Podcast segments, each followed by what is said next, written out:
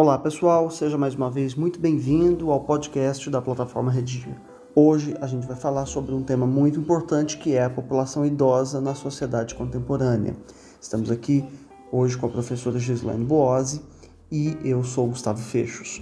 A gente vai fazer um programa em três blocos. No primeiro deles, a gente fala sobre o tema, sobre possibilidades de construção de argumentos, de repertório sociocultural e de tese para que no segundo bloco a gente tenha a, a oportunidade de aprofundar a discussão, conhecer as possibilidades do enfrentamento desse tema mais pormenorizadamente. No terceiro e último bloco, a gente fala sobre propostas de intervenção social. Então, vamos lá. Professora Gislaine, como que a gente pode é, entender esse tema e começar essa redação? Olá, Gustavo. Muito bom estar aqui com você novamente. Hoje, para falarmos sobre um assunto de fato muito importante a nós, aos alunos e a toda a comunidade. É fundamental que, para além da nossa preocupação com o tema da redação do Enem e dos vestibulares, conversemos sobre a necessidade de os jovens e as pessoas em geral respeitarem as pessoas da terceira idade. Não sejamos nós ageístas. Ageísmo é o preconceito em razão da idade. Uh, vamos ver então é, como podemos encaminhar essa nossa discussão. Então vamos à apresentação do tema, professora. Gustavo, em se tratando de um tema tão acessível, conhecido de todos nós, não cabe aqui apresentá-lo por meio de uma conceituação. A leitura de gráfico é sempre muito bem-vinda, além de recortes da literatura, do cinema. É, eu sugiro que os nossos alunos é, já comecem apresentando o tema valentes de um repertório sociocultural. Por exemplo, há um documentário na internet é, disponível é, a todos nós, é, Vivas por Dentro por, por meio de é, uma organização sem fins lucrativos, um professor americano defende o uso da terapia com música para idosos, sobretudo idosos com demência. Fica aqui altamente indicado esse documentário.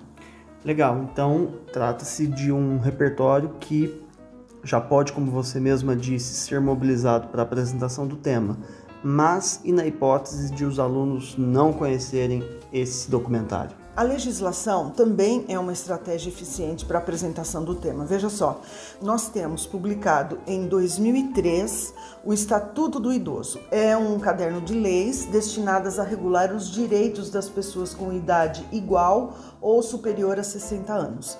Você sabe, Gustavo, é assegurado ao idoso todas as oportunidades e todas as facilidades para a preservação de sua saúde física e mental, é, para o seu aperfeiçoamento moral, intelectual, é, em condições de dignidade. Ok, depois de apresentado o tema por meio de um desses repertórios, ou até de ambos, né? Na verdade, a gente pode pensar que é, um deles pode caber ali no desenvolvimento do texto, não é obrigatório a propósito é, repertório sociocultural na introdução, como que a gente pode é, organizar os argumentos, com quais argumentos é possível trabalhar para esse tema, tendo em vista o fato de que a introdução precisa contemplar ali é, a antecipação dos argumentos do texto. O tema é bastante amplo, nós podemos elencar uma série de argumentos, entre os quais o contrassenso havido entre a legislação e a realidade. Haja vista casos de completo abandono, de maus tratos às pessoas da terceira idade, o que tem inclusive é desencadeado nessas pessoas situações de depressão, tentativas de suicídio e por aí vai. Ah, parênteses, é bem legal pensar isso porque essa, digamos, é, é uma estratégia quase que universal, né? Você contrapor o que diz a lei com a realidade, né? o que está previsto ali no, no, no texto da lei com a experiência que a sociedade em geral tem sobre diversos fenômenos, me parece sempre um argumento é, muito versátil, capaz de contemplar é, diversas problemáticas. Outro argumento que eu acho também bastante é, original, bastante eficiente, inclusive para que os nossos alunos fujam do senso comum, é uh, é falar sobre o ageísmo do próprio idoso. O ageísmo, repito, é o preconceito em razão da idade. E esse preconceito, por vezes, ele é, é, ele é do próprio idoso. Podemos também citar alguns outros argumentos complementares entre si. Uh, por exemplo, o atendimento médico hospitalar público ao idoso é ainda deficitário. Haja vista a falta de aparatos para medicina preventiva e não é, apenas a medicina curativa. Outro argumento que pode ser levantado, Gustavo, é uh, o número ainda insuficiente de médicos, enfermeiros, outros profissionais da saúde voltados à geriatria, à gerontologia.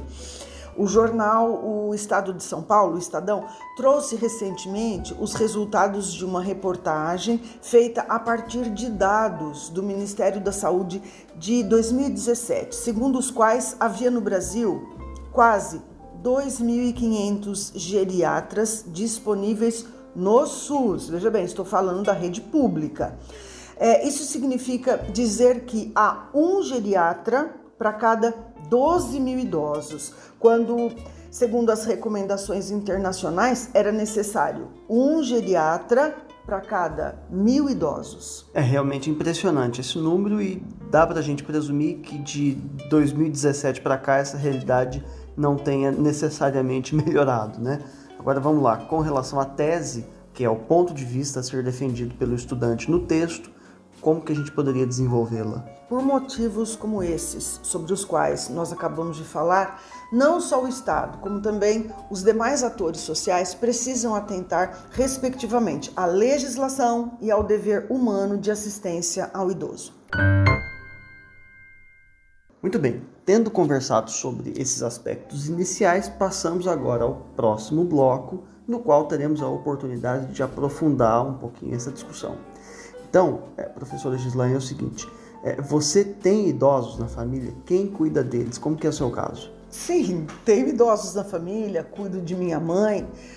Gustavo, aqui é importante é, é pontuar que cabe à família prioritariamente zelar de seu idoso, ainda que hoje, infelizmente, haja aquelas famílias que sem motivo, é, por preguiça, impaciência, talvez desistem de seus idosos. E isso é meio caminho andado para casos de depressão, tentativas de suicídio, como eu disse na abertura.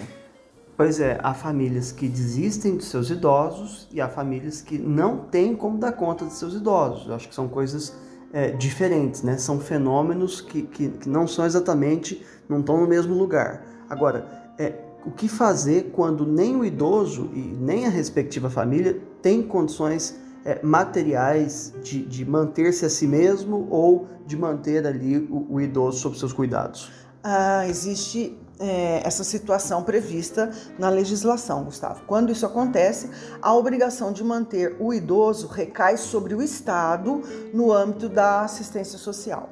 Bom, dentro do assunto ainda, mas mudando um pouquinho a perspectiva, é, a gente vê com certa reiteração que há cenas de maus tratos a idosos que, que, que se avolumam. Não é incomum a gente é, observar esse tipo de notícia, né? E quando o idoso já não tem ele mesmo condição de se defender. Como é que faz? Todo cidadão tem o dever de comunicar às autoridades qualquer forma de maus tratos ao idoso. Quando alguém toma conhecimento de que um vizinho idoso, por exemplo, está sendo maltratado, não está sendo assistido devidamente pela família, ele não pode se omitir. Esse vizinho não pode se omitir. Ele deve delatar o fato à polícia, ao delegado, ao promotor público, etc. Ninguém pode se omitir quando o assunto é maus tratos ao idoso. Aliás, é, essa delação não premiada é, é, de, de, que tomos, de, de, que todos somos é, é, parte responsável recai sobre outros personagens também, né? Porque o idoso, a criança, os animais, qualquer a pessoa com deficiência, pessoa com deficiência qualquer forma de vulnerabilidade, todos nós, como sociedade, estamos é, responsáveis também por essas situações. Bem lembrado. Agora, a expectativa do IBGE é, expectativas recentes do IBGE é a de que até o ano de 2055 o número de pessoas com mais de 60 anos supere o número de pessoas com até 29 anos no Brasil. Outras fontes é, dizem que o Brasil será considerado um país idoso daqui a pouquinho, já em 2030. É, e 10 anos aqui, menos que isso, ó, passa rápido.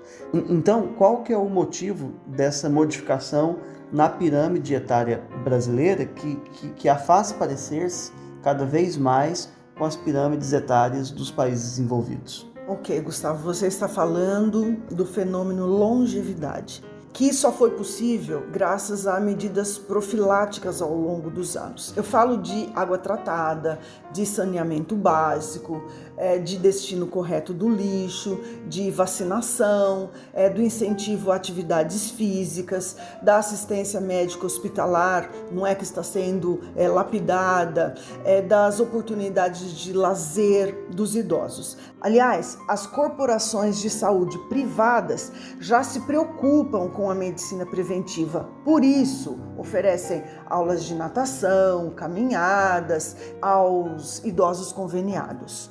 Ok, professora, lá no início da nossa conversa, você falou em ageísmo, né, que é um conceito, uma ideia que o aluno pode explorar muito pertinentemente a este tema.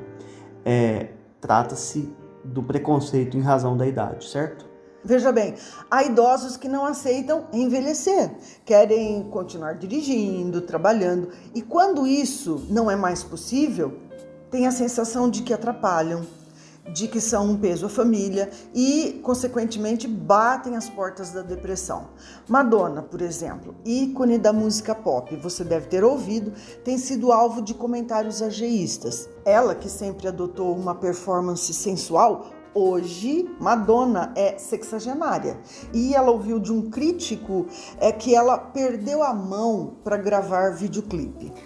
Pois é, esse crítico pretendia ver a Madonna provavelmente fazendo tricô, não é mesmo? Lamentável o fato de que ainda há pessoas que acreditam que a velhice é, sei lá, é sinônimo de, de doença, de inatividade. A média de idade do ser humano pode ser atribuída não só à genética, mas também ao estilo de vida que a pessoa leva, ao ambiente em que convive, aos apelos, aos estímulos ao redor dele. Podemos citar que a qualidade de vida do idoso depende da alimentação, da atividade física, da saúde socioemocional, de check-ups regulares e é, é, outras situações conhecidas de todos nós.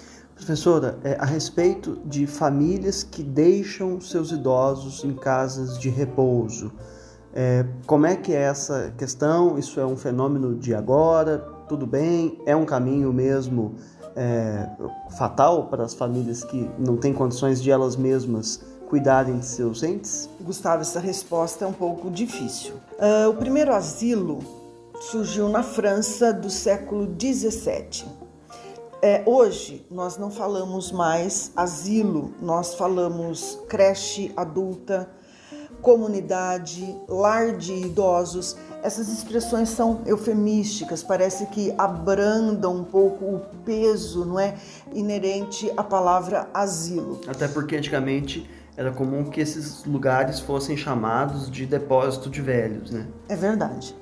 Nos Estados Unidos, hoje, há aproximadamente 5 mil centros de serviços registrados para cuidados das pessoas idosas. No Brasil, em especial nas grandes cidades, já há creches para a terceira idade com é, profissionais da saúde física, da saúde mental à disposição deles. A maior parte é, dessas casas de apoio, vamos dizer assim, dessas creches para a terceira idade, atende a uma clientela elitizada.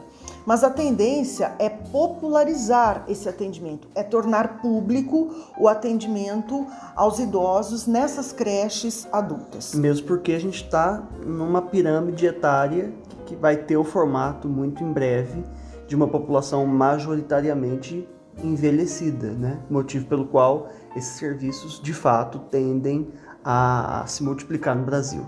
Agora, como que os idosos de hoje estão aproveitando a terceira idade? Idosos da classe média estão aproveitando a velhice para voltar a estudar, para viajar ou voltar para o mercado de trabalho, por exemplo. Até porque, em perspectiva com essa pirâmide etária aí que vem se modificando no Brasil a passos acelerados, O IBGE, Instituto Brasileiro de Geografia e Estatística, aponta para a existência de 21 milhões de pessoas acima de 65 anos no Brasil, com expectativa de vida para os nascidos entre 2015 e 2020 de 72 anos para homens e 79 anos para mulheres. Jovenzinhos ainda. É, a gente nunca chegou a números parecidos e agora é, estamos experimentando como sociedade a experiência da longevidade. Só para ter uma comparação, em 1940 a idade média do brasileiro era de 45,5 anos. Quer dizer, é, hoje a gente tem é, essa média em 78 anos. Uma diferença bastante importante com impactos em diversas áreas para a sociedade brasileira. Bom, tendo conversado aqui a respeito dessas questões, passamos agora então ao terceiro e último bloco, no qual a gente conversará sobre proposta de intervenção social. Vale a pena a gente lembrar que para o Enem, na hora de fato de a gente desenvolver este último parágrafo, é, no qual a gente faz a conclusão e a proposta de intervenção simultaneamente, não é? É preciso é, ter presente agente, ação, modo meio, efeito e o detalhamento de pelo menos um desses elementos válidos. Então, professor, em face de um tema tão amplo, com possibilidades tão diversificadas aí de enfrentamento, como que a gente pode é, sugerir aos nossos alunos a, a, o desenvolvimento de uma proposta, claro, sempre em diálogo, evidentemente, com os argumentos com os quais ele trabalhou ao longo do texto. Gustavo, é possível é, mobilizar projetos sociais para lazer, oficinas artístico-culturais, rodas de leitura, aulas de dança, passeio, turismo, teatro, cinema, é, com entradas gratuitas para todos esses eventos. É possível sugerir aos estagiários dos cursos de medicina, de enfermagem, é, de psicologia, que promovam aos idosos oficinas artístico-culturais, rodas de leitura, é, aulas de dança, projetos sociais, enfim, para promover o lazer é, para os idosos. É preciso também, Gustavo, um aceno, um incentivo dos cursos de medicina é, e enfermagem para residência, para especialização em geriatria, em gerontologia. É preciso também, Gustavo, chamar a escola como parte interventora, porque cabe à escola é, levar os alunos é, para visitarem asilos, é, creches adultas, agora que se diz, não é? E outro ponto que também merece atenção é levar ao conhecimento da comunidade que eles podem, eles devem denunciar casos de maus tratos a idosos. Realmente são muitas as abordagens possíveis e a gente vai precisar fazer uma escolha em face do projeto textual. A depender então do argumento com o qual a gente tiver trabalhado, a gente mobiliza essas e outras possibilidades para o desenvolvimento de uma proposta de intervenção social. Agradeço muito, então, professora, pela sua participação. Bom, Gustavo, eu também agradeço. É sempre bom estar com vocês. E antes de me despedir, fica aqui o convite para que todo mundo conheça uma redação modelo sobre esse tema disponível ali no nosso site. Além disso, feita a redação, quando ela já estiver corrigida, não deixa de frequentar os nossos percursos de aprendizagem, nos quais há tópicos de gramática, listas de exercício e videoaulas sobre cada uma das suas dificuldades. Então é isso, muito obrigado e até a próxima.